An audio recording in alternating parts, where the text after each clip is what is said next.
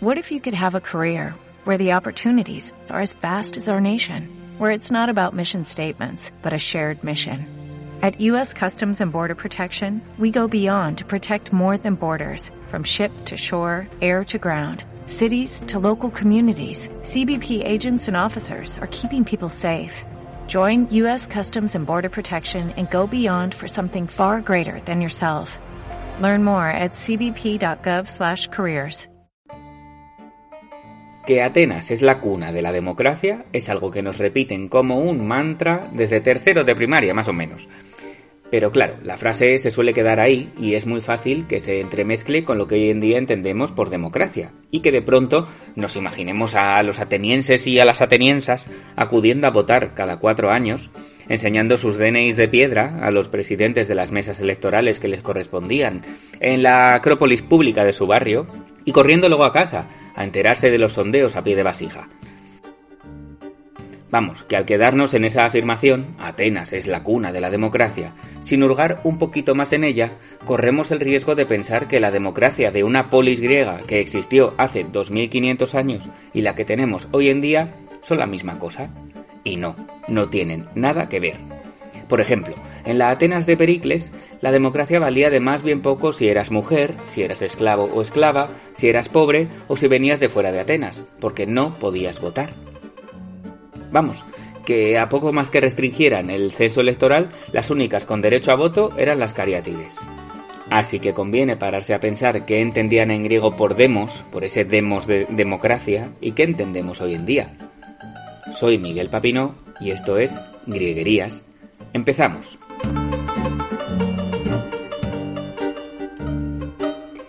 Mira que la palabra democracia me daría juego para media docena de grieguerías como poco, pero no, Hoy quiero hablaros de otra que he oído el otro día en una noticia sobre un meeting. Ya sabéis que vivimos tiempos convulsos en lo que a política se refiere. Y bueno, esa palabra de la que os quiero hablar me retrotrajo de pronto a Pericles, al Partenón y al sufragio ateniense. La palabra a la que me refiero es psicofante. En castellano, un psicofante o una psicofante es una persona que calumnia o delata a otras. En Atenas se utilizaba la palabra psicofantis para describir a quienes hacían eso mismo, normalmente por encargo de alguien que no deseaba hacerlo por sí mismo. Los psicofantes eran conocidos y temidos por las personas honradas que siempre podían verse envueltas en una denuncia falsa. Y abundan las historias de prohombres íntegros de la Atenas clásica, de los que sí que podían votar, vamos, que se resistieron a las tretas de sus adversarios políticos para desprestigiarlos, como Nicias, famoso porque decidió autoconfinarse de por vida, algo que no le impidió firmar tratados de paz muy importantes, o Cámides, otro ilustre ateniense que antes de verse metido en líos, prefirió renunciar a su fortuna y vivir sin preocupaciones ni potenciales campañas de desprestigio. Vamos, que los psicofantes estaban a la orden del día en la Atenas clásica, si es que hasta Sócrates recomendaba contratar matones para deshacerse de ellos. Pero lo llamativo de la palabra psicofante no es tanto su significado, que por desgracia hoy en día comprendemos a la perfección, sino lo sugerente que es su origen etimológico.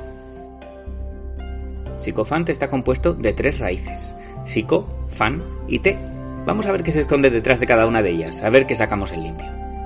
Ese psico procede de psicón, que significa higo en griego, y lo tenemos en palabras como sicómoro o sicomoro un tipo de higuera que crecía ya en el antiguo Egipto y con cuya madera se hacían las cajas donde se guardaban a las momias. Y ojito con confundir ese psico con psico, que una remite a los higos y la otra a las almas y a la mente, y que pueden llegar a la confusión, porque ese psico puede perder la P y convertir a la psicología en psicología, y a los psicólogos en psicólogos.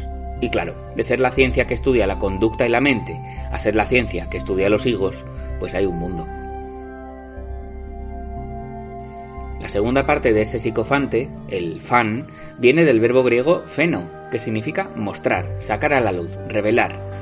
Y que, bueno, tenemos en palabras como fenómeno, diáfano, quirófano, hierofanía, teofanía o incluso epifanía, que no es casualidad que nos valgamos del verbo mostrar para formar la palabra que usamos al hablar del momento en el que los Reyes Magos mostraron sus regalos al Niño Jesús.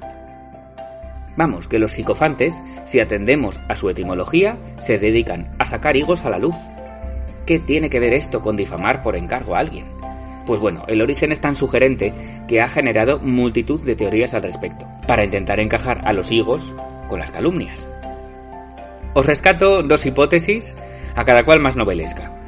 La primera defiende que Psicofante era en origen el nombre de los delatores que descubrían a los exportadores de higos del Ática, que es la región donde se encuentra Atenas. Una región que tiene una tierra bastante pedregosa y estéril, y donde cuesta mucho sacar adelante cultivos varios, por lo que frutas como los higos eran un bien muy preciado. Tanto es así que la exportación de higos era delito, y según esta teoría, había quien se dedicaba a descubrir a esos exportadores de higos y a denunciarlos para obtener algún tipo de beneficio a cambio. Otra hipótesis relaciona la palabra psicofante con un gesto vulgar que era muy común en la antigua Grecia, que consistía en poner el pulgar entre el dedo índice y el corazón, imitando la forma de un higo y vagamente la de una vulva. Lo de vagamente lo resalto en este punto. Y bueno, no es casualidad porque, bueno, no son pocas las lenguas en las que incluso a día de hoy se sigue llamando a este órgano con el nombre del fruto que nos ocupa, de los higos. Se trata de un gesto muy soez, que los políticos atenienses procuraban no hacer en público para no parecer groseros, pero sin embargo animaban a sus seguidores a que no se cortaran y se lo dedicaran a sus adversarios sin pudor.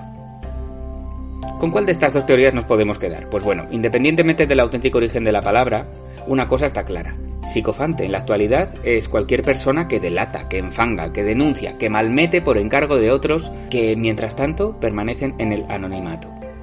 Y a pesar del descrédito público que eso le puede suponer al psicofante, bueno, pues le merece la pena, porque consigue algún tipo de contrapartida que hace que, bueno, que no sea para tanto ser el cabeza de turco de la opinión pública.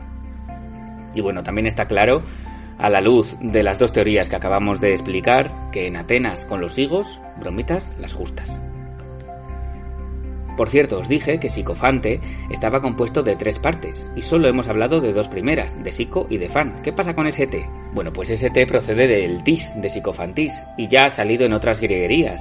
Es la terminación que ha dado nuestro ta, tan presente en profesiones como periodista, como modista, como acróbata, Incluso tenemos la palabra psicofanta. De hecho, el diccionario recoge tanto psicofante como psicofanta y sitúa esa variante, psicofanta, como la principal. Vamos, que si buscas psicofante, te remite a psicofanta para poder leer la definición.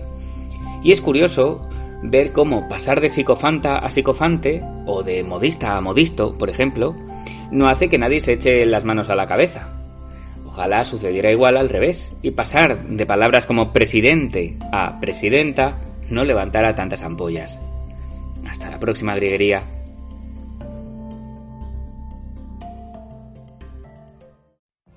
What if you could have a career where the opportunities are as vast as our nation, where it's not about mission statements, but a shared mission? At U.S. Customs and Border Protection, we go beyond to protect more than borders, from ship to shore, air to ground, cities to local communities. CBP agents and officers are keeping people safe. Join U.S. Customs and Border Protection and go beyond for something far greater than yourself.